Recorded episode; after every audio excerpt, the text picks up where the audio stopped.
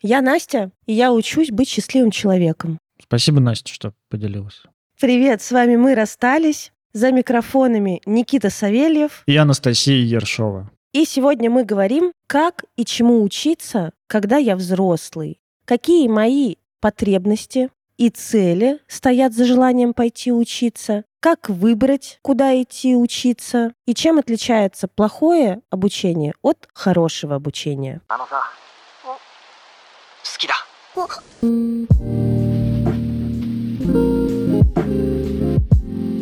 Вот расскажи, знаешь, такой вопрос, который я задавал себе, когда готовился к этому выпуску. Чему такому ты научилась за последнее время? Я прям могу за последний год. Ну вот год-два, да. Научилась кататься на серфинге, научилась делегировать, научилась менеджменту такому человеческому, то есть управлять процессами, управлять людьми, управлять системой на примере клуба. Угу. Потому что у нас сейчас прекрасная команда работает над клубом. Угу.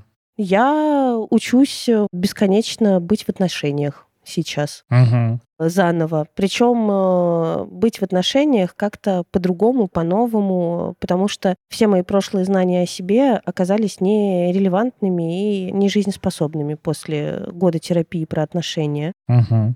Учусь прямо сейчас хорошо кататься на серфинге и ходить по доске. Вчера проехала, немножко сделала один шажок, накрест ты ножки ставишь, сделала один шажок и проехала, а потом упала. Первый шаг получается. Первый шаг. Я думал про себя. Я, значит, научился ездить на байке. О, точно, есть на байке тоже научилась. Да, у меня был опыт лет в 15. Как-то я взял у друга мопед и покатался чуть-чуть, но так вот ездить на нем прям хорошо я не научился. За последний год в Таиланде на Бали я научился ездить на байке, упал пару раз. У тебя был инструктор вообще-то еще. Нет, у меня не было инструктора. А, у тебя не было инструктора? Да, это я с инструктором училась. Порицаю. У меня был инструктор. У меня был YouTube. Я смотрел на нем про принципы вот этого контрового руления, или как оно там называется. Да, контрруление. Да, вот я научился контррулить. У меня сейчас большой кусок жизни — это обучение быть психотерапевтом, Мгм. хорошим психотерапевтом. Я там, например, сейчас вот я как э, психотерапевт учусь поддерживать напряжение клиента и увеличивать его даже в каких-то местах. Ну, если так простыми словами, я учусь сидеть на сессиях с покерфейсом. Важный навык. Да-да-да, потому что я такой очень откликающийся, поддерживающий, чувствительный терапевт. Это здорово часто, особенно в начале работы, это здорово. Но сейчас так вот у меня клиенты, которые давно ходят, и время такое, когда пора уже как-то иногда поддерживать их напряжение. А не только их. Я очень завидую вот этому вот э, навыку делегирования и тоже хочу ему научиться. Год коучинга. А, я еще научилась нанимать людей. Я научилась э, писать э, вакансии и все, что мне нужно от человека, отсматривать миллионы резюме, принимать решение, кого собеседовать, проводить собеседования, давать тестовые задания, проводить вторые собеседования, делать оферы, договариваться про условия работы, договариваться про KPI, выставлять KPI, краткосрочному планированию, долгосрочному планированию. Короче, я про бизнес херачу, если честно. В последнее время очень много херачу про бизнес. Ты закончила? Да? Унижать? Слушай, ну я тоже могу. Я научился выставлять свет, писать хорошие сценарии. У меня блогерское обучение, бизнесовое, вот у меня, видишь, идет во вторую такую очередь после блогерства. У меня блогерская история, я, правда, научился классно выставлять свет. Я научился монтировать видео научился всяким там приемам в монтаже видео, красить видео, чтобы было красиво, чтобы был красивый свет. Много такого про это узнал. Про блогерство такое самопредъявление. Научился даже, вот знаешь, так, научился не стыдиться себя. Вернее, даже нет, не стыдиться, стыдиться и делать, вот так вот скажу. Потому что раньше было стыдно делать. Сейчас стыдно делать, но делаю. И это как раз про всю жизнь. Мне кажется, хорошо понять заранее, что другими людьми мы не станем, и важно научиться быть тем, кто я есть, но не переставать жить. Да, Вот, очень экзистенциально. Этот выпуск для меня очень актуален, знаешь, потому что я сейчас как раз в таких мыслях о том, что мне дальше делать, к чему мне учиться, кем я хочу быть. Хочу ли я быть там и дальше терапевтом, хочу ли я еще чего-то. Ну, мой ответ сейчас такой, он, знаешь, я не знаю. Я недавно так на личной терапии понял, что ну, что-то я так много чего не знаю про себя. Не знаю, что хочу. И в учебе там, например, я думаю, я хотел пойти на специализацию по ведению групп, но пропустил ее, пропустил набор и не залетел. Я думал про клиническую... Никита, это нормально. Я тоже в этом месяце не залетела. Ух, отлегло. Может, не время пока залетать. Да, ставьте плюс, кто не в этом месяце не залетел, и минус, кто залетел. Или наоборот. Куда-то от кого-то. Да-да-да. Потом я, короче, хотел пойти учиться на организационное консультирование в гештальт-подходе и тоже решил в этом году не идти, потому что как-то очень мне дорого сейчас пока что. Потом я думал про специализацию клинический подход гештальт-терапии и тоже туда не попал, потому что группа набрана. И сейчас я теперь думаю пойти коучингу учиться, потому что я хотел так или иначе в коучинг вот, вот этот э, ICF, что ли он называется. Короче, поизучать про это и посмотреть, могу ли я как-то это применять. И для меня вопрос с обучением очень актуален, потому что я даже думал, знаешь, вот у меня такая есть э, очень стыдная, такой я начал замечать в себе желание пойти учиться танцевать еще. Стыдно? Почему? Типа, я же мужик, и еще какие танцы. Орел не танцует, он смотрит на всех просто из угла. На жертву, блядь, он выбирает мышку. Да, я тут задумался о том, что я бы хотел даже не учиться. Мне не очень нравится это слово «учиться», потому что я что, танцевать умею. Ну, я жигу-дрыгу там какую-то делаю иногда, когда там музыка играет, я танцую. Просто я поймал себя на том, что, блин, мне хочется ну, просто вот куда-то пойти потанцевать, что-то поделать, как-то попластичнее стать, связочки, может, прикольные получить. Ну, короче, покайфовать. У меня нет сейчас идеи такой, что надо прям научиться охрененно танцевать, как вон там эти два брата, вот эти вот Les Twins. Просто, ну, для своего какого-то удовольствия. Ну, вообще, по исследованиям, Сейчас, в принципе, концепция получения одного образования, концепция единственного обучения в жизни, единственной профессии уходит, и ей на смену приходит такое э, обучение на протяжении всей жизни. Серийная моногамия только в образовании и в карьере. Да, да. Lifelong э, learning, в общем, э, вот такая концепция. Let как me вам? speak from my heart. это как это как life-work balance, только lifelong learning. Скажем по-русски. Давай я скажу. Lifelong learning. Время меняется, Я согласен. очень быстро развиваются технологии. Роботы наступают. Как бы можно сказать, что роботы наступают, искусственный интеллект наступает. Еще можно сказать, что заводов у нас э, теперь вот с ручным трудом не так много заводов, проходов, знаешь, где один скилл нужен всю жизнь. Да, но это уже лет сто как, да. Мы живем в такое время, когда, правда, нам постоянно приходится чему-то учиться. И даже если мы остаемся в рамках одной профессии, например, вот учитель. Да, учитель Да. раньше, учитель сейчас это все тот же учитель. Но как раз при мне мы были первым годом, когда появились интерактивные доски. И нам на эти интерактивные доски просто херачили презентации. Сейчас у меня подруги, которые работают учителями, делают какие-то невероятные вещи с этими интерактивными досками. И презентации вообще стали частью образовательного процесса. Я тут э, вчера гуглил, что такое STEM образование. Что это? Я забыл. Спасибо, Никита. И это лучшее подтверждение того, что терапия работает. Просто все. Даже не объясняй, просто скажи, я забыл, и вот э, останься в порядке. Это потрясающе. Вот как бы смотрите на Никиту и тоже идите в терапию. Вот человек просто забыл, и все хорошо у него. Ну, я забыл просто расшифровку. Так-то смысл я запомнил. Смысл такой, что тебя учат одновременно типа физике, механике, программированию и математике Мгм. в целом, потому что эти сферы сильно пересекаются. Так это, блядь, мехмат. Или физмат. Получается, миллениалы или зумеры изобрели заново мехмат. Да, изобрели то, что было. Мгм. Какие хорошие люди. Боже, мы обожаю вот это вот. Кради как художник. Это больше не мехмат, ребята, это теперь стем. Да-да-да, кради как художник и переназывает своими словами. Вы уже знаете, что у меня есть женский клуб «Подруга подруги». Хочу позвать к нам новых девчонок. Этим летом мы запустили новый формат психологических интенсивов. Каждую неделю разбираем отдельную тему. Я читаю лекции, а потом закрепляем новые навыки упражнениями и письменными практиками. Интенсивы в клубе не заменят терапии, но будут классным дополнением. И еще одной возможностью получше познакомиться с собой и своими потребностями в узкой теме. Июль в клубе посвящен отношениям в паре.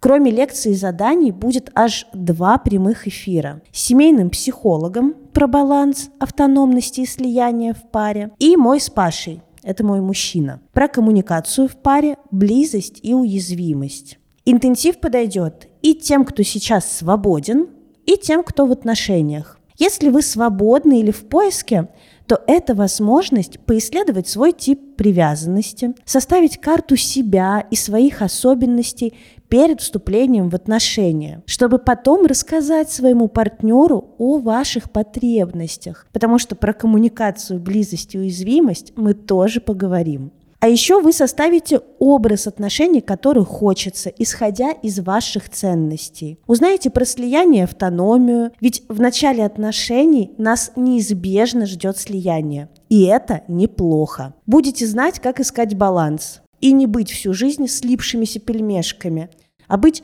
красивыми такими отдельными пельмешками, но из одной упаковки. А у тех, кто в паре, будет просто комбо для двоих. Да, клуб женский, и никто не запрещает вам слушать лекции, обсуждать их и делать упражнения вместе со своим партнером. Мы меняемся, и долгие отношения – это всегда танец с обстоятельствами и, конечно, изменениями. В общем, сможете выстраивать отношения, учитывая особенности друг друга. Вместе поймете, чего каждому не хватает в текущих отношениях, чтобы стать ближе. И сможете привнести это. Начнете выстраивать баланс, слияние автономности. Ну и, конечно, будете тренировать ценнейшие навыки разговаривать, договариваться и быть уязвимыми рядом друг с другом. Я вам гарантирую, что вы проведете медовый месяц для ваших отношений. Потому что даже само по себе решение пройти такой путь вместе уже очень много говорит о вашей паре. А еще в клубе есть много классных бонусов. Это и упражнения на контакт с собственным телом, и комплекс упражнений против болезненной менструации, и самомассаж лица, и огромная база знаний – из 33 эфиров со мной и приглашенными экспертами. Эти эфиры мы собирали полтора года существования клуба. Если вам нравится мой подход, мое отношение к жизни и то, что я создаю, приходите, пожалуйста, в мой клуб «Подруга подруги». Посмотрите план по неделям и вступайте по ссылке в описании к этому выпуску. Первая лекция про типы привязанности выйдет уже сегодня. А еще до 5 июля включительно вы можете выбрать тариф с чатом и познакомиться с единомышленницами, которые точно так же, как вы, будет проходить интенсив про отношения мы сможем поддерживать друг друга, обсуждать задания и делиться какими-то инсайтами. В общем, вступайте в клуб, ищите ссылку в описании к этому выпуску, и я вас очень жду. У меня есть хорошая новость для тех, кто думает, пойти ли мне учиться или не пойти, и что вроде там после 30 поздновато уже учиться. Хорошая новость звучит так. Искусственный интеллект применяется все в большем количестве сфер, вашу профессию скоро заберут нейросети. Хорошая новость. Нет, по тоже вот как бы исследованиям когнитивные наши способности к обучению не меняются до плюс-минус 60 лет. Когда меняются когнитивные способности выстроить новые нейронные связи, это время наступает после 60 лет. Более того, если вы учитесь и у вас возникают постоянно, ну, вы нарабатываете новые какие-то нейронные связи, это самая лучшая профилактика деменции и болезни Альцгеймера. Но при этом к нашей обучаемости и к тому, как мы обучаемся, примешивается очень много особенностей. Не зря же мы говорим в начале выпуска, как и чему учиться, когда ты взрослый. Потому что дети и взрослые учатся по-разному. А еще ты знаешь что? Представляешь, наука педагогика изучает, как обучаются дети и подростки. Мгм. А андрогогика Нифига себе. изучает, как учатся взрослые. Так вот, у взрослых есть некоторые особенности. То есть, получается, есть еще и геронтогогика. Всем, кто скучал по моему безумному смеху, посвящается. Это Никитина шутка. Ничего такого я не видела, Никит, но ты можешь ее создать. Геронтогогика. Представь, на сцене выступает Никита Савельев, ведущий геронтогог, Да, Основатель геронтогогики. основатель геронтогогики и школы геронтогогии. Это все в Грузии должно проходить. Понятно, в Грузии столько людей уехало. Конечно, в Грузии, на нейтральной территории. Голги! Все, ладно. Эти уж стереотипы. Это я к чему? К тому, что вообще-то правда мы можем учиться. Более того, время нам диктует некоторый такой импульс, что учись, все окей. Но у взрослых, помимо того, что есть, очевидно, какие-то потребности, и мы сейчас поговорим про то, какие потребности могут стоять за тем, чтобы учиться. Есть еще, во-первых, жизненный опыт, через который как раз взрослый человек пропускает новые знания. Соответственно, взрослым точно сложнее пойти учиться куда-нибудь, например, в магистратуру. Когда ты студент, ты ни хера не понимаешь. Ты учишься в универе, учишься. Тебе там переложили нахрен никому уже ненужную, неактуальную информацию. Ты ее взял ровно до экзамена, чтобы его сдать. А потом, ну, понятно, что психика же не дура, она понимает, что это нахуй никому не понадобится, поэтому это мы отметаем. А со взрослыми уже так не прокатит. Мы выбираем себе обучение и думаем, магистратура, это вот эту вот опять плесень слушать, собирать в голову, у меня нет на это времени. Особенность обучения взрослых, что мы, правда, учитываем свой собственный жизненный опыт. А еще мы учитываем количество ответственности и некоторые наши ограничения. Если у меня, например, есть э, двое детей или даже один ребенок маленького возраста, то вряд ли я пойду учиться куда-нибудь очно, даже если какие-нибудь курсы, э, на пятидневку. И еще у взрослых есть свое видение будущего. Куда я иду, как я хочу жить. Как я хотела бы, чтобы моя жизнь выглядела. Понятно, что это в идеальном варианте. И вот эти три фактора важно учитывать при выборе обучения свой собственный жизненный опыт и как новая информация будет ложиться, свои ограничения и Мгм. э, возможности. И третье вписывается ли это в мою картину будущего. Да, да, вот я думаю, как раз вот в ограничении это то, как у меня получается учиться, там, усидчивый ли я, какой, какой тип информации лучше воспринимаю, нужно ли мне пробовать там что-то и так далее. Скажи, пожалуйста, давай порассуждаем, а какая потребность вообще стоит у взрослого человека за вот этой вот мыслью, а не пойти ли мне куда-нибудь учиться? У нас сейчас идет курс по выгоранию. Вокруг меня, например, достаточно людей в выгорании. Что там говорить, у меня мужик, с которым я живу, в выгорании. Одна из причин пойти чему-нибудь поучиться, это, например, перейти в другую сферу из той сферы, в которой я выгорел или которая меня перестала удовлетворять. Очень интересно, потому что действительно очень много людей в выгорании говорили о том, что они поменяли в итоге сферу, чтобы справиться с выгоранием. Да. Так и у нас на курсе тоже говорят, что я хочу поменять э, сферу. Но я вот думаю, что правда, да, за обучением часто скрывается желание обрести какую-то новую профессию, новый способ заработка. То есть это такое желание зарабатывать больше или другим способом, или по-другому работать. Даже не обязательно про деньги, а вот даже про такую организацию жизни. Да, у меня есть э, знакомые, которые учатся и переучиваются, чтобы уйти из найма на фриланс. Как бы добавляют каких-то себе знаний, скиллов, чтобы быть востребованными на фрилансе. Да, часто еще бывает так, что, например, с какой-то высокооплачиваемой профессии или собственного бизнеса, это вот на примере коллег-терапевтов, люди приходят учиться на терапию, чтобы работать терапевтом, и это сильное снижение по деньгам, например, для них, но зато более такое, какое-то более подходящее их ценностям, более подходящее их э, способу жизни и так далее. Да, более удовлетворяющее. Да. Это правда. Ну, когда я переходила из бизнеса по подбору нянь полностью в терапию, то есть когда я вышла из бизнеса и ушла в терапию, я очень сильно потеряла в доходе. Очень сильно, это у меня был один человек на тот момент в практике, у меня все разбрелись, угу. как только я решила уходить. У меня был один человек, который мне приносил 3000 рублей в месяц, а у меня на секундочку съемная квартира стоила 70. Угу. Конечно, во многом благодаря там дивидендам еще, которые три месяца шли, я так на плаву держалась. Но тоже очень сильно снизить пришлось уровень жизни, переходя из профессии в профессию. Я думаю, другой потребностью, которая может стоять за вот этим желанием и размышлением, пойти ли мне куда-нибудь учиться,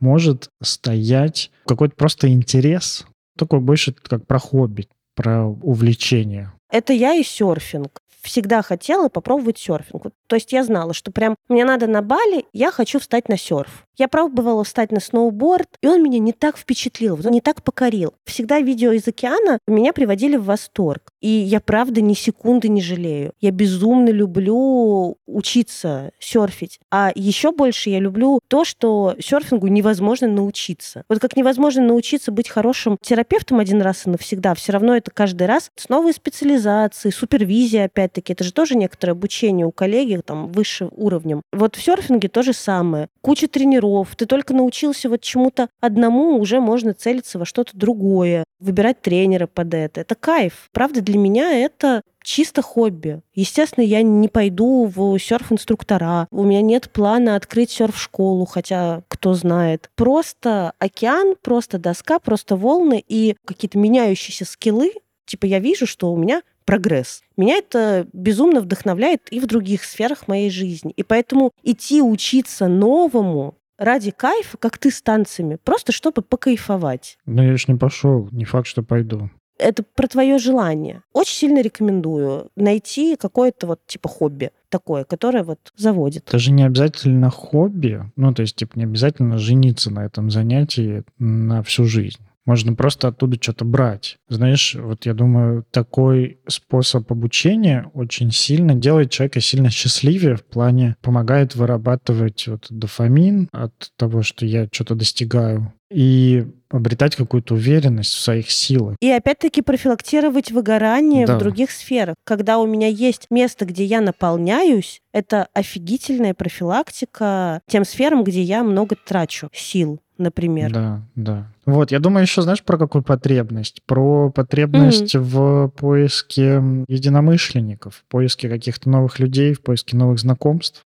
Ну вот так я пришла учиться на психотерапевта. Да, тоже есть потребность за обучением. Я думаю, правда, когда ты взрослый, ну, сильно сложнее же находить новые знакомства. А вот это вот пойти куда-то учиться, пойти в магистратуру, такой способ найти людей, похожих на тебя, которые тоже как-то с похожими интересами, да. А там кто-то из них э, наверняка окажется и приятным тебе человеком. И это тоже, знаешь, такая школьная и студенческая история. Типа, мы учились вместе и обрели друзей. И вот, угу. типа, пойти учиться куда-то, чтобы обрести друзей. Тоже рабочая схема. А еще знаешь, что может стоять mm. за вот, желанием идти учиться? Необходимость. Я, например, поняла, что я не вывезу сама клуб, что мне нужна команда. Uh-huh. А у меня несколько опытов за жизнь э, создания команды только херовые. И я пришла в коучинг со словами «я херовый управленец, а хочу стать хорошим». И вот через год я могу сказать, что сейчас я хороший управленец. И огонь. Правда? И это была чистая необходимость. Есть еще чистая необходимость по работе. Ну, то есть, вот, например, я помню, как у меня подруга пошла учить английский,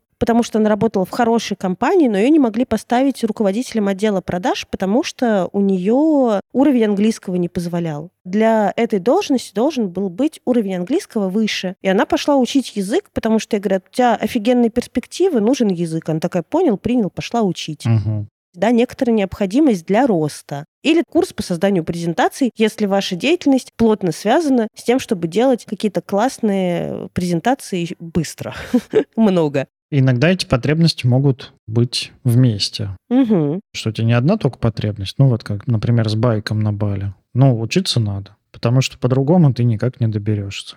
Только на байке. Ну, или там на машине, или на такси. Ну, вроде, с одной стороны, жизнь обязывает, да, с другой стороны, ну, что-то новое, прикольно. Да, прикольно, приятно, нравится, кайфово, такая свобода, чувство скорости, такой жух-жух-жух туда-сюда пятое, десятое. Я думаю, тут еще, знаешь, ну, могут быть какие-то очень такие неочевидные причины из разряда типа я пойду учиться, потому что так, если прям суперсильно пообщить, потому что там мама полюбит. Какое-то такое одобрение, наверное, со стороны окружающих. Одобрение, признание, принятие. То есть часто мы хотим учиться не из интереса, потому что, по сути, когда для развлечения это интерес, когда я для работы, чтобы больше зарабатывать или поменять быт, это тоже интерес, когда я из э, поиска новых людей, это тоже интерес. Часто бывает еще, когда мы начинаем думать об обучении не из интереса, а из какой-то боли пункты, которые нам мешают учиться во взрослом возрасте. Это какие-то убеждения,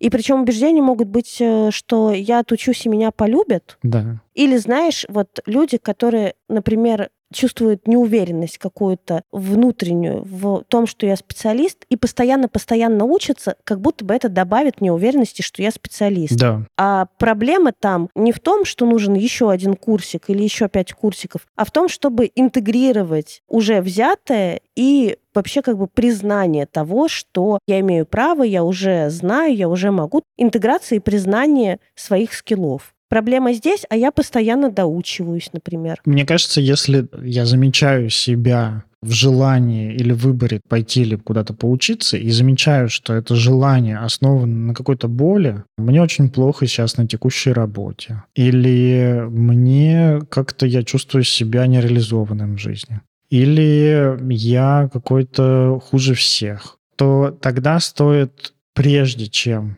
ну или параллельно с тем, как ты идешь учиться, идти и изучать, что такого вот в моей жизни происходит, что такое со мной происходит, что вот я так себя чувствую. Потому что очень часто вот это вот переживание, оно завязано не на отсутствии каких-либо навыков и знаний у нас, а на каких-то наших внутренних просто переживаниях, которые мы с собой перенесем и в новую сферу, если пойдем в нее. Но тогда еще хорошо бы сказать, что некоторые убеждения могут нам мешать учиться, типа мы не идем учиться. Например, что да после 30 уже поздно менять профессию. Или в 40 например, или после 35. Уже поздно менять профессию. Или в 50. Или, например, я бы хотел пойти поучиться, но там мне стыдно, меня засмеют, я вроде уже как бы умею в своей сфере, а мне еще что-то интересно. Ну какая глупость. Стыд. Очень часто, мне кажется, обучению мешает стыд. Еще знаешь, какое бывает э, мысль такая, что, ну, вот если я пойду учиться, то мне уже поздно, я никогда не стану крутым в этом. Угу. И какая-то идея есть, что любое обучение, либо я 10 тысяч часов, либо никак. Ну да. Вот из такого разряда. А я вот тут недавно думал так про себя и заметил такую штуку, что какие-то вещи мне интересно научиться просто, чтобы уметь это делать на среднем уровне или чуть выше среднего уровня. Банально, мы с Яной ходим на баскетбольную площадку кидать мяч, играем в 33. Угу. Ну, мне нравится так играть, мне нравится, как мы проводим время, но я постоянно проигрываю. Яна кидает гораздо лучше меня мяч. Я футболист все-таки больше. Сильно больше футболист, чем баскетболист. А ты пинай тогда этот мяч. Да он тяжелый, больно пинать. Далеко. Я пну, а там какого-нибудь ребенка на соседней детской площадке пришибет этим тяжеленным мячом. Ну и кроссовки новые, чистые, жалко. Я вчера смотрел, как правильно бросать мяч. Этих знаний мне хватит на ближайшие пару месяцев я похожу, попробую то, что вот я новое узнал, научусь кидать, и все. Я не жду от себя тут карьеры баскетболиста. Я не жду от себя, что я стану круто играть. Не жду, что я там буду где-то побеждать. И вообще я не жду, что я потом жизнь будет моя связана с баскетболом. Скорее какие-то такие штуки, которые, ну вот, знаешь, я так однажды научился пускать пузыри из-под языка, ну, из слюны. Блять. Ну, это было так, лет в 17, наверное, 18. Я увидел в Америке, что это так умеет делать один чувак. Что-то мне было скучно, я такой, о, прикольно, пузыри из-под языка. И вот я посидел и научился. Это очень похоже, мем такой был, где чувак там забрался на гору и стоит внизу, у него корреспондент спрашивает, вау, вы покорили все вершины мира, скажите, пожалуйста, в чем ваша мотивация? И он отвечает, чтобы было. Его корреспондент спрашивает, отлично, здорово, будут ли у вас еще какие-нибудь комментарии? И типа следующий кадр, этот альпинист стоит на голове у этого журналиста. Ну, просто чтобы было. Так тоже можно учиться. А знаешь, еще я вот сейчас вспомнила, какой вариант, зачем люди учатся. Чтобы экономить. Чтобы экономить что?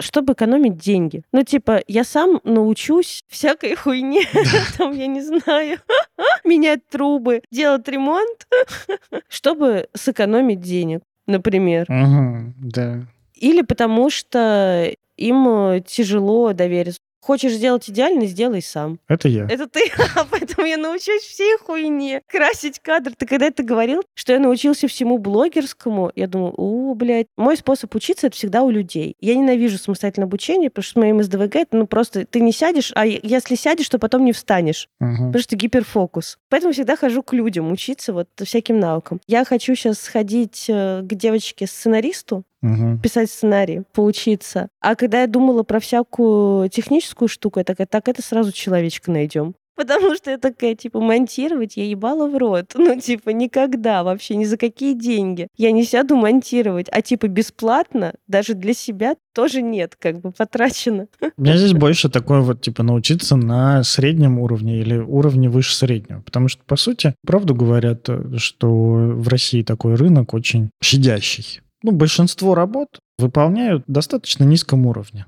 Так везде заметно, что не хватает хороших стоматологов, не хватает хороших учителей, не хватает хороших инфопродюсеров. Сколько мы встретили этих поганых инфопродюсеров, которые к нам приходили с желанием помочь нам запустить курсы, которые просто пересказывали какую-нибудь книгу этого Вокера про запуск. Таких до хрена, особенно в каких-то новых профессиях и какие-то хорошие кадры, они прям на вес золота. Но, честно сказать, я знаю и потрясающих продюсеров. Согласен. Которые, правда, делают охуенно. Согласен. Такое тоже есть. Просто на такого будет еще 50 э, тех, кто пишет у себя в профиле, типа, заработал 100 хулиардов лямов, э, лимонов на охватах в 15 человек, там, вот из такого разряда. Помогу прокачать твою экспертность, менторство и вот это все. Но я не об этом, я больше о том, что вот в моем случае вот это вот изучение какого-то красить, там типа монтировать и прочее, оно из разряда интереса, потому что, ну, оно как с подкастом было когда мы начинали подкаст, у меня был интерес разобраться самому, как работает монтаж. Не в плане, как работает монтаж, а как монтировать выпуски, чтобы было клево. Угу. Я научился этому. И по цифрам видел, как э, росла вовлеченность выпуска и так далее. Но сейчас мы этот монтаж отдали, потому что все, больше неинтересно монтировать. Я могу, я умею, хорошо, просто неинтересно. Пускай делает тот, кто хочет этим заниматься и получает за это деньги. Угу. С этим также я тоже думаю о том, что, ну, вот знаешь, там я сейчас в таком этапе, когда я сам общаюсь с рекламодателями со всеми. Все уже неинтересно. Я уже на стену лезу от того, что каждый день там надо с кем-то что-то утвердить, какую-то там бумажку подписать, какой-то чек прислать. Это так выматывает. Пошло оно в задницу. Тоже думаю сейчас о том, как мне это с себя снять на кого-то другого человека. А чему учиться? Вот давай такой вопрос-то. Куда идти учиться? Кому? Даже не куда, а чему? Чему? Да, чему учиться-то? Мне кажется, и как бы я абсолютно уверена, что вот чему учиться должно быть привязано к моей потребности. Да. То есть к моей цели. Выбирать, чему учиться, нужно после того, как я ответил себе на вопрос, зачем. Зачем учиться? То есть какова моя цель да. обучения и к какому результату я хочу прийти.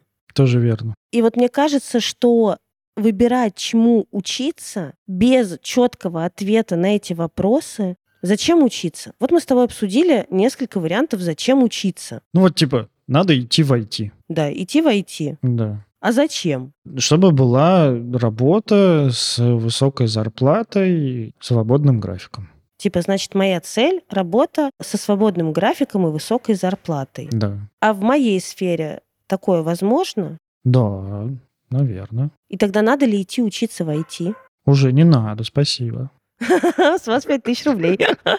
Карьерная консультация. Я про то, что для любого обучения важно ставить цели. Взрослые же достаточно Некоторые осознанно, некоторые неосознанно относятся к своему времени и к процессу обучения. Даже если мы как-то бессознательно выбираем обучение, мы же все равно примеряем его на свою жизнь, на то, как оно будет согласоваться с моей жизнью, с другими людьми в моей жизни, с моими обязательствами, с моими ограничениями, с количеством свободного времени на это обучение. Мы же не на угад тыкаем, Поэтому, например, для взрослых так распространено онлайн-обучение. И с тем, как очень много обучений вышло в онлайн, взрослые стали больше учиться. Просто потому, что обучение стало доступнее, потому что мне не нужно физически ходить ногами куда-то учиться. Я могу это делать в свободное время. И гораздо стало проще согласовывать обучение с моей жизнью. Ну, офлайн он такой, он становится все элитарнее и элитарнее. Это правда роскошь. Для меня это особенно правда, потому что я очень скучаю по обучению, мне очень хочется новых специализаций, и я понимаю, что для этого мне нужно будет летать в Москву. Ну или в Грузию. Ну или в Грузию. Там сейчас много гештальт обучения когда я просто понимаю, что к стоимости обучения нужно еще прибавить стоимость перелетов. Угу. А ты находишься в жопе мира. Да. далеко за МКАДом. Очень далеко, да. А обучение в центре Москвы, и ты понимаешь, что да, это правда очень элитарное занятие, ваше обучение.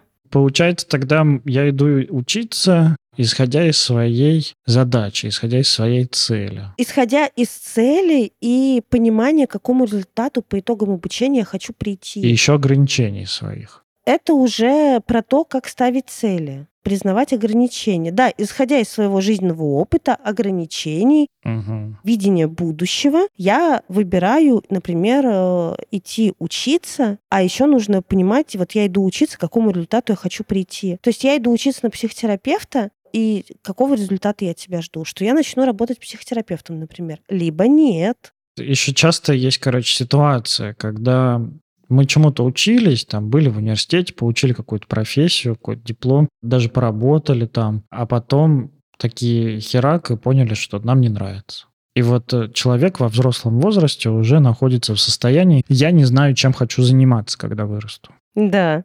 Вот как э, тогда действовать такому человеку, который, по сути, так разочаровался в своей сфере, а новую сферу еще какую-то не нашел?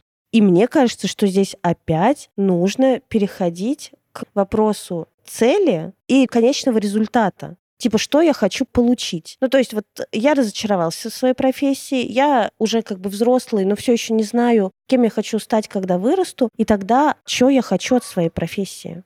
Я вот думаю, учиться идти очень круто, когда ты понимаешь, чего ты хочешь, чего ты хочешь достичь этим обучением, чего ты хочешь добиться, к чему хочешь прийти. Когда ты не знаешь, чего ты хочешь и чем ты хочешь заниматься. Цель найти, чем я хочу заниматься, тоже хорошая цель. Цель найти да. что-то, что мне нравится. И эта цель не для обучения, а для психотерапии.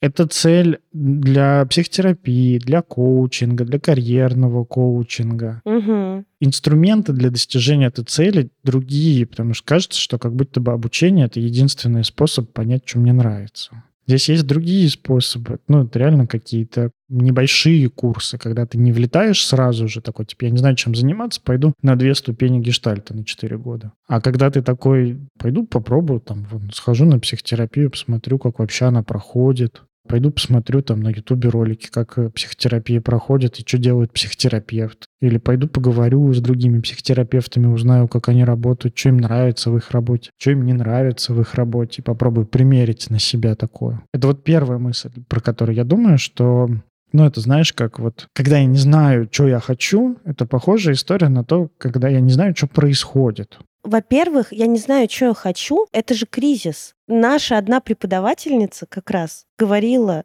женщины больше подвержены кризису 30 лет, а мужчины кризису 40 лет, ну вот кризису среднего возраста.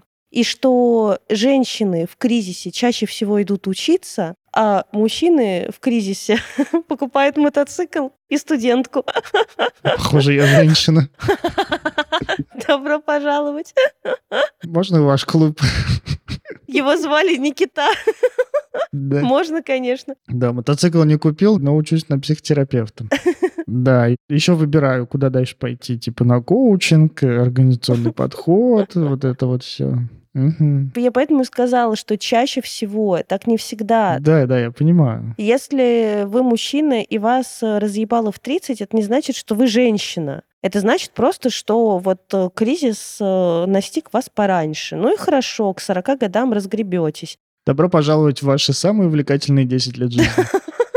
Я так не договорил вот эту вот мысль. Это вот я не знаю, что хочу, это очень похоже на я не знаю, что происходит, что происходит со мной. А когда мы не знаем, что происходит, что мы делаем? Мы начинаем оглядываться по сторонам. И вот обучение, оно для меня отличается от оглядывания по сторонам, потому что оно имеет фокус. А вот это вот непонимание, оно фокуса еще какого-то не имеет. Это, знаешь, такая вот тоже, если говорить гештальтистскими терминами, но мне кажется, будет понятно всем. Это такая стадия преконтакта. Такая стадия того, что, ну, еще не выделен фокус. Стадия определения своей потребности. Ну скажи. Да, да, да. по- человеческим языком. Да, при контакте все тоже поймут. Стадия приконтакта — это стадия определения своей потребности. То есть, когда я еще не знаю, что я хочу и куда мне идти, и с кем поконтактировать, я стою и ориентируюсь в себе. И вот есть отличное упражнение у Перлза, по-моему, в практикуме по гештальт-терапии. Я его навсегда запомню. Оно максимально простое,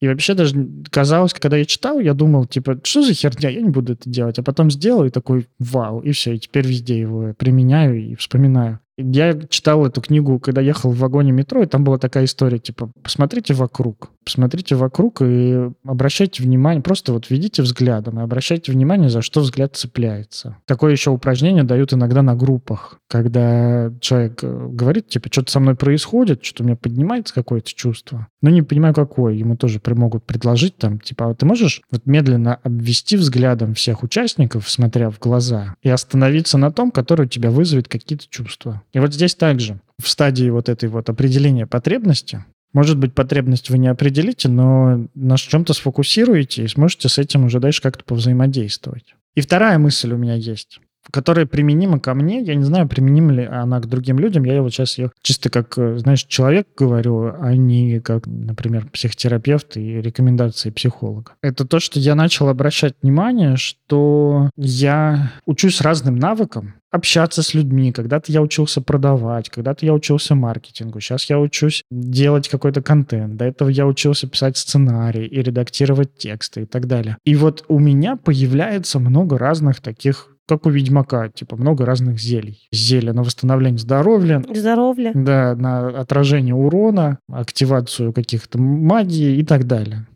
Я о себе думаю иногда вот реально как о таком персонаже из компьютерной игры, который учится каким-то таким навыкам, из которых можно потом собрать какую-то базуку-катапульту. У меня, видишь, другая история. У меня очень сложно с концентрацией, поэтому я не могу себе позволить учиться просто, чтобы было. Поэтому я учусь исключительно под запрос. То есть у меня эта стадия как раз преконтакта, стадия формирования запроса может быть очень долгая. И вот я своими всеми обучениями закрываю какой-то пробел. Ты, короче, как снайпер, а я как пулемет. Да, Еще подумал тогда о таком, на своем примере. Иногда попытка научиться чему-то — это попытка чего-то не делать другое. Ну вот раньше часто замечал за собой, когда я... Да и сейчас тоже бывает, что уж греха таить. Когда я, например, думаю о том, чтобы начать снимать видеоблог на YouTube, не только рилсы там, например, а вот видео какие-то полноценные, я иду в YouTube учиться, как правильно делать переходы, как правильно красить видео, какую камеру выбрать, э, какой объектив повесить, э, какую насадку на объектив повесить, как выставить свет. Доходит даже до того, как я разбираю, как сняты фильмы. Я замечаю, Я так завидую твоей концентрации, потому что я думаю, нихуя себе, это вот люди могут столько всего сделать, чтобы что-то начать. Типа такая масштабная подготовка. У меня, как выглядит любая подготовка? Потревожился, посмотрел э, 150 каких-нибудь э, постов в Инстаграме или сторимсов, потом понял, что ты прокрастинируешь просто от тревоги, потому что у тебя СДВГ, пошел искупался, поприседал, сел делать. Вот моя подготовка, по-другому нельзя. М. Если что-то не умеешь, нашел тех, кто умеет. Если тебе это надо, пошел поучился. Если тебе это не надо, то пошел отдал. А у меня такая овер подготовка. Если я иду в тренажерный зал, мне недостаточно просто прийти туда в одежде, которая ну, не прилипнет к телу и не будет смотреться отстойно. Мне важно пойти в магазин, купить себе спортивные шорты, купить спортивную футболку, специальные носки компрессионные, которые не позволят там кровь в ногах застаиваться, будут помогать ей циркуляции. Посмотреть на ютубе несколько видео о том, как правильно выстраивать план тренировки, какие мышцы участвуют в каких упражнениях, продумать себе план, какими мышцами я хочу заниматься. Параллельно подумать о том, что ну, если я буду только заниматься и не буду много есть, то никаких результатов у меня не будет. Потом я начинаю думать про калории. Сразу у меня мысли переходят на то, что тогда надо купить на неделю, какие продукты, какие блюда будем готовить, кто их будет готовить. Вот так вот я уже устал, так и не зайдя в тренажерный зал. Да-да-да, нахер этот тренажерный зал. Поэтому для меня большое достижение, когда я могу ворваться во что-то просто с ноги, начать палить воздух и куда-то попасть или не попасть. Вот у меня так с рилсами было, что так устал думать о том, как я сделаю YouTube, что пошел ну нахер, пойду сниму просто какое-нибудь э, видео на 5 минут, замонтирую его на телефоне. На 5 секунд. Да. У меня так это работает. Так и что получается? Мы пришли к тому, что обучение во взрослом возрасте — это иногда некоторая компенсация собственной тревоги. Мгм. То, что надо что-то делать, э, все вокруг делают, пойду поучусь. Да, да, все вокруг учатся. Иногда это просто попытка справиться с неопределенностью и с кризисом. Иногда это обучение под запрос. Необходимость. Необходимость, да, и обучение под запрос. Коротенько еще тогда вот под конец обсудим, куда ходить учиться, а куда не ходить учиться. Потому что сейчас же такой рынок онлайн-образования, просто образования, он сильно увеличился. И увеличивается с каждым месяцем, с каждым годом. Мне нравится эта тенденция. Очень хорошая. Как медиа трансформировалась. Раньше были газеты, Мгм. и все читали газеты. Или телевизор смотрели. И доступ до внимания других людей был у какой-то такой элитарной группы людей. С появлением социальных сетей все стали сами себе медиа. И это не хорошо, не плохо. Я даже так это расцениваю как что-то хорошее, потому что, ну, контента стало больше, выбирать можно больше, конкуренция стала больше, качество повышается. Мгм. Образованием я тоже думаю так, что с одной стороны это хорошо, потому что, например, правда кому-то может быть интересно, как, э, например, строительные YouTube-каналы я смотрел, правда очень интересно, как какой-нибудь чувак рассказывает о том, как правильно делать планировку квартир. В чем разница в двух сантиметрах, как она сильно может сказаться на жизни семьи в этой квартире потом. И это интересно и круто. С другой стороны, Обучения так много, особенно какого-то такого обучения про успех, которое построено вот на этой такой нарциссической идее быть крутым и зарабатывать до хера. Ну, либо на невротической идее быть свободным. О, да, либо на невротической идее, что вот да, будь свободен. Научиться зарабатывать, не выходя из дома. Не просыпаясь. В какой-то момент все учились на фотографов, потому что ухожу с камерой, фотографирую, обрабатываю, зарабатываю деньги. Охуенно, охуенно. Мгм. Там учились э, на диджеев, потому что офигеть, я самый крутой вообще чувак на тусе. Ставлю музыку. Мгм. Я вышел на новый уровень. Я не просто на колонке свою музыку врубаю, я теперь пишу свою музыку, и миксую. Сейчас учатся на рилсологов, Я думаю, что сейчас учатся много чему айтишников. На что-то, что подарит больше свободы и удаленно. Мгм. И это вообще-то классно. Да. Классно работать так вот свободно. Как отличить тогда плохое обучение от хорошего? Да, и вот я думаю зайти в эту часть через наш с тобой этический кодекс, который вот мы с тобой проговаривали, прописывали, когда думали о каком-то таком, о системе координат Для наших курсов? курсов, которые мы делали, да. Угу. Опять же, для наших слушателей это не истина в последней инстанции. Прикидывайте сами, подходит вам такое или не подходит. Это какие-то наши ценностные ориентиры. Которые мы проговаривали, когда понимали, что идем в инфобизнес э, и не хотим быть инфо-цыганами, Да, не хотим быть такими сомнительными. персонажами. Да, Потому что мы еще терапевты, и все равно мы во всех наших курсах с такой как бы стороны терапевтической выступаем. И вот нам хотелось сохранить экологичность во всем. Да, и вот я думаю, прям по пунктам прочитаю, что у нас есть. Вот, например, начинаем мы с того, что мы не обещаем кардинально менять вашу жизнь и не обещаем моментальных результатов. Вот мне кажется, это очень важно, потому что если та учеба, которая говорит вам, ну все, два месяца и вы психотерапевт, для меня это очень сомнительное дело. Два месяца и вы айтишник, два месяца и вы зарабатываете 300 косяков в секунду. 15 дней, и вы справитесь э, с расставанием. Исполнится ваше желание за 30 дней. Ну, вот такое. Для меня это прям удар ниже пояса, такая нечестная игра, маркетинговые инструменты, которые ну, вводят в заблуждение людей. Обещание быстрых результатов это всегда введение в заблуждение. Да, да, да. Хорошим специалистом становится долго. Реальность такая.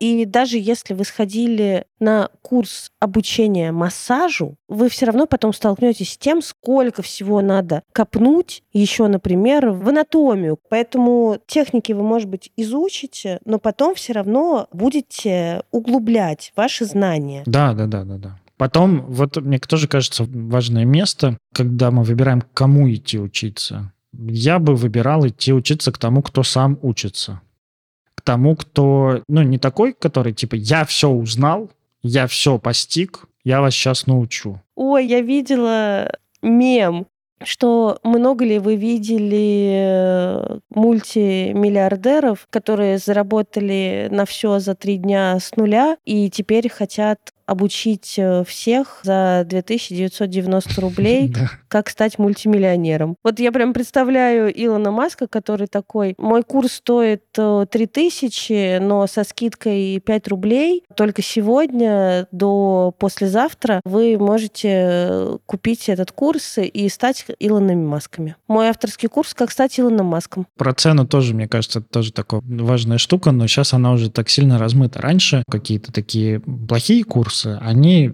в основном стоили дешево. Можно было, правда, смотреть, вот что есть какой-то дорогой курс. Большей вероятностью он был хорошим. Угу. Сейчас э, в инфобизнесе вот эта вот волна такая о том, что ну, надо продавать дорого. Ну, это понятно, как бы это законы маркетинга, экономики, то, что... Блять, я тут видела какую-то консультацию за 200 тысяч. Типа ходишь к психологам, не помогает, моя консультация стоит 200 тысяч, но на ней мы работаем до результата, и ты точно его, блядь, получишь. Я охуела, закрыла, мне стало плохо, пошла поплакала. Да-да-да-да-да-да. Я не могу так сказать про психотерапию. И про обучение тоже. Человек, который э, я все умею и тебя научу, это же экзорцист нарцисст, по сути, потому что мы в любой профессии развиваемся.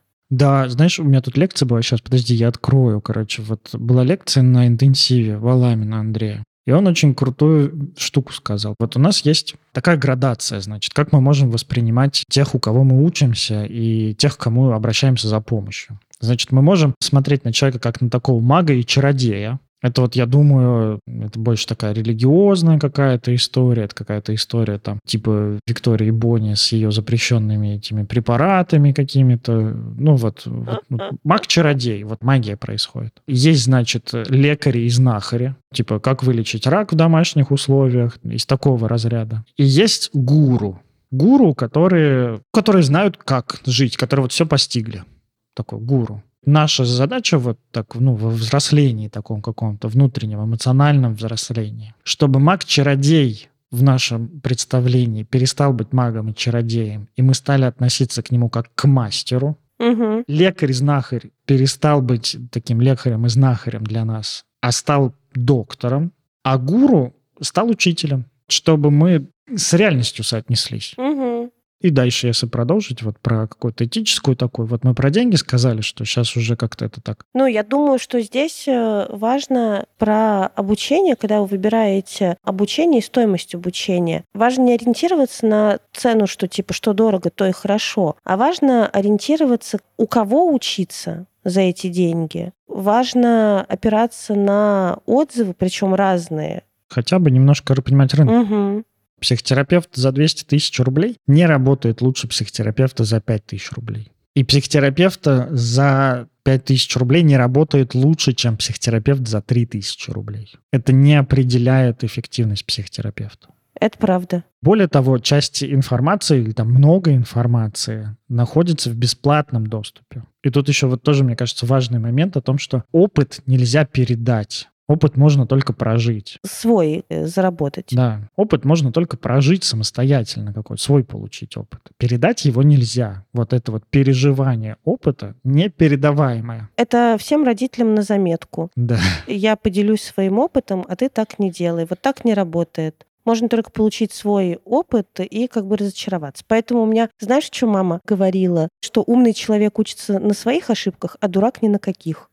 Что нет такого, что умный учится на чужих, а дурак на своих. Мама говорила, что умный учится на своих, а дурак ни на каких. Хорошая мысль. И знаешь, тогда вот если продолжать про информацию, что вот для меня хорошее обучение — это обучение, где не только информация а еще и практика. Да, да, да, потому что просто информация, даже так сравните обучение первой второй ступени. Не их между собой, а просто вот первая, вторая ступень обучения на гештальт-терапевта. Угу. Очень мало лекций, очень мало теоретической информации. Потому что теоретическая информация, во-первых, есть давно уже в лекциях, которые записаны на видео. Смотри, не хочу. Теоретическая информация есть в книгах, Перлс, Гудман, Энрайт, короче, дофига гештальтистов уже написали свои книги, которые можно почитать и что-то из них узнать. Мы на обучении на первой и второй ступени учимся практиковать. Очень много практики. Да, мы практикуем.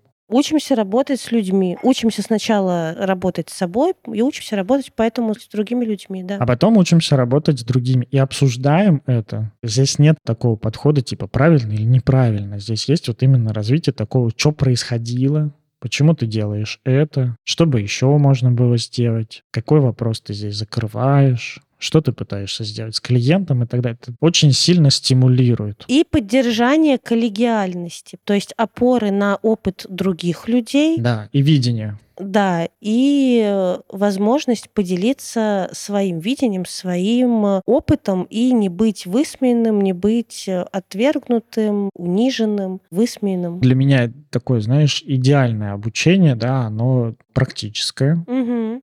Поэтому, например, мы делаем в наших курсах практические задания, и эти задания из разряда на поизучать. И, во-вторых, в хорошем обучении еще есть сообщество. Или возможность быть с этим сообществом. С коллегами, да, с теми людьми, кто вместе с вами учится. Да, и обсуждать с ними. Правда, очень круто, потому что вот у меня в клубе менеджер Катя, господи, сколько мы закрыли вопросов благодаря ее чату, она там проходила какое-то обучение классное, и у нее остался чат с ребятами, которые все разошлись работать вот в эти области, угу. и они постоянно обмениваются разными контактами. У них можно спросить, а как вот это сделать? Ребята, с какими ботами вы работали? Ребят, а какие платежные системы порекомендуете? И это правда прикольно. Да а дизайнера где найти. Это очень круто. Да, да, да. Тоже для меня важный критерий хорошего инфопродукта, ну или обучения какого-то, это актуальность в течение долгого времени. Так, знаешь, есть, короче, какие-то практические курсы из разряда, типа там, как смонтировать Reels, как загрузить Reels в Инстаграм. И это правда, ну, типа, ненадолго это актуально, потому что там Reels еще сто раз поменяют, э, там по-другому это будет выкладываться. Такие штуки тоже хорошо, но, в принципе, такое обучение, которое вы на Ютубе найдете. А вот какое-то такое вот полноценное обучение там из разряда, там, не знаю, ну, магистратуры, второй ступени, третьей ступени, гештальта. Это обучение, которое, ну, будет актуально в течение очень долгого периода времени. Потому что оно, знаешь, не закрывает текущую какую-то проблему. Типа, вот как тебе сейчас быть психотерапевтом? Как бы оно ответит на этот вопрос. Даже не само это обучение, а ты сам в процессе обучения найдешь ответ на этот вопрос. Я еще думаю, что это не только ты просто говоришь как бы на примере там вот наших с тобой обучений, а я еще думаю про графический дизайн, про графику. Да. Какая бывает графика, как рисовать, какие использовать приложения. Тоже будет долгое время актуально. И дизайны могут меняться, да. а навык, вот такие навыковые обучения. А я даже, знаешь, вот не навыковые, а вот даже больше я, знаешь, думаю, почему мы делаем так, а не по-другому один из самых важных вопросов в обучении. Почему мы делаем так, а не по-другому? Потому что когда обучение, где тебе говорят, делай так, делай сяк, и все будет хорошо, это такое странное обучение, как зубрежку в школе. Вот так правильно. И да, это актуально, например, там про математику, но про математику тоже можно по-разному сказать. Можно сказать вот так правильно, а можно сказать, ну, вот так вот правильно, потому что вот так вот. Мы делаем это вот так. Потому что по-другому там будет вот так. И это развивает. Вот мне кажется, хорошее образование, оно развивает вот это вот мышление еще какое-то, размышление. А в случае каких-то таких более типа софтовых обучений, психологических каких-то обучений, продажи, маркетинга и так далее. Ну, маркетинг больше уже к хардам, наверное, уходит. Мы развиваем еще и помимо ну, какого-то мышления, мы развиваем еще чувствительность. И мне кажется, вот в хорошем обучении это присутствует, а в плохом нет. Еще, я думаю, знаешь, вот про то, как продают обучение, вот это тоже важно для меня. Если обучение продают через какой-то личный успех, Типа, смотрите, я купил себе Бентли, значит, мне можно доверять. Смотрите, у меня 100 тысяч подписчиков в Инстаграме, значит, я хороший психотерапевт. Смотрите, у меня, не знаю, квартира в Москва-Сити, значит, я научу вас инвестициям. Это для меня сразу no-no вообще прям. Ну, если такой подход есть в прогревах, там, в сторис. Типа, смотрите, я съездил в Канны и поздоровался с Ди Каприо, значит, вы можете купить у меня курсы успеха, то да пошел ты нахер. Да, я думаю, что здесь вот ты говоришь, что через успех, а я думаю, что через стыд и зависть. Да. Если продажи идут через стыд и зависть или через, что вам всем это надо, Угу. Ну, то есть, э, чё как лох, сидишь в офисе, когда остальные уже зимуют на Бали. Угу. Вот я видела такую рекламу. То для меня это, правда, не экологичные продажи. Да. И для меня это, понимаете, стыд, вина и зависть — это такие сильные чувства, родители нас часто регулировали стыдом или виной, а зависть — это хорошее чувство, потому что оно нам показывает, как нам тоже хочется, но сильно табуированное. Поэтому как бы мы, естественно, желанием, вот этой вот завистью откликаемся, Поэтому это такие хорошие триггеры для продаж. Общество очень нарциссическое. Именно для продаж, не для вас. Да, да. То есть вам это может быть нахер не нужно, а вот триггеры для продаж хорошие. Очень легко продавать через стыд и вину. Очень легко продавать человеку в сильной тревоге. Это тоже правда. И последнее, наверное, вот тоже важное, это связь с профессиональным сообществом для меня такое даже не то, что типа одобрение всего профессионального сообщества, потому что ну, никогда так не бывает, чтобы все профессиональное сообщество одобрило всех в своем Мгм. профессиональном сообществе. Это либо очень узкое профессиональное сообщество, либо неадекватное какое-то. Понятно, что там могут быть не одобрять, но мы смотрим на часть этого сообщества, мы хотим быть частью этого сообщества, поэтому мы поддерживаем какие-то ценности этого сообщества, мы их как-то разделяем. Для меня важно идти учиться к тем, кто находится в связи с другими специалистами в этой области. Ну, и это вообще-то легко проверить, потому что, ну, вот у нас есть знакомый, у которого онлайн-школа айтишная. Мгм. Вот очень легко проверить. Если есть разные преподаватели, это одна сфера, да, айтишная, а преподаватели разные, это значит, что школа заебись. А если это вот типа театр одного актера, я вас научу делать все, и если это не какой-то узкий навык, типа монтаж рилсов, вот я монтирую рилсы и научу тебя монтировать рилсы. Если это какой-то вот широкий профиль, как, например, психотерапия. Вот если я один человек и за два месяца научу тебя быть психотерапевтом, то это хуйня. Потому что один психотерапевт, во-первых, никогда не сможет охватить столько областей, и мы у разных, даже вот на одной программе, мы у разных психотерапевтов учимся разному. Мгм. И есть там всякие тематические трехдневки, на которые приходят другие преподаватели. Мы ходим на разные специализации, причем к другим преподавателям, а не к своим, чтобы прокачивать разные навыки. Вот если разные навыки вам обещает прокачать один человек, как, вы знаете, типа учитель начальных классов такой, только для взрослого. Учитель начальных классов должен остаться в начальных классах. Должен остаться начальным. Начальным, да. И тогда, знаешь, вот ну, возникает такая мысль, что если человек учит тебя тому, где нет никакого профессионального сообщества, то, возможно, он учит тебя херне какой-то. Ну, блин. Ну, типа из разряда, если тебя учат... Блять, вот если успешное профессиональное сообщество по обучению успеху. Вот я думаю, есть коучи, И у коучей есть вообще профессиональное сообщество. Да, есть профессиональное сообщество, это правда. Но не у всех. Есть волшебные коучи. Да, есть волшебные коучи. Вот у волшебных коучей нет своего сообщества. Они просто говорят, прокачай энергию, и на эту энергию прилипнет мобильный телефон, э, деньги, и мужик какой-нибудь тоже прилипнет. Да, да. Я думаю, что если вот э, человек тебя учит чему-то, чего больше нигде нет, то, может быть, это нахер и не надо. Это правда. Как э, выбирать обучение, получается? опираясь на здравый смысл и немножко экспериментируя, потому что можно опираться на здравый смысл и все равно пойти куда-нибудь не туда. Ну, у меня так было. Я ходила учиться всякой херне. Угу но не потому, что я там ненормальная, а потому что ну, просто какая-то херня была замаскирована под что-то хорошее. Тут как бы не угадаешь. Да, такое тоже бывает, нас могут обмануть. Да, могут. Это случается, это не то, что типа вы виноваты. Угу. Да, это как говорится, типа обманул меня один раз, позор тебе. Обманул меня второй раз, позор мне, что ли? Ну, тоже тебе. Тоже тебе. Короче, хватит обманывать, падал собачья. Не обманывай. Правда. Не обманывай. Да. Короче, ребята, если вы взрослые и хотите поучиться, то все возможности у вас для этого есть. А самое главное, у вас есть когнитивные способности. Нужно вам только узнать, в каком виде вам удобнее потреблять информацию, сопоставить новое обучение со своими текущими как бы, реалиями в жизни, да, то есть согласовать его по времени, по людям. Нужно определить э, цель, зачем я иду учиться, и результат, к какому результату я хочу прийти. Естественно, фильтрануть все через жизненный опыт, а не херня ли это все, и точно ли мне туда надо. И все, вы великолепны. Идите, пожалуйста, учитесь. А если вы хотите пойти поучиться, потому что не знаете, чего хотите, то, возможно, сначала стоит разобраться, а чего я хочу, чтобы не получить еще одно образование, которое окажется вообще-то неинтересным или ненужным в вашей жизни. Да, Подписывайтесь на нас в социальных сетях, читайте наши блоги, ставьте нам лайки, рассказывайте о нашем подкасте друзьям. Мы планируем летом выходить сильно чаще, чем делали это в мае.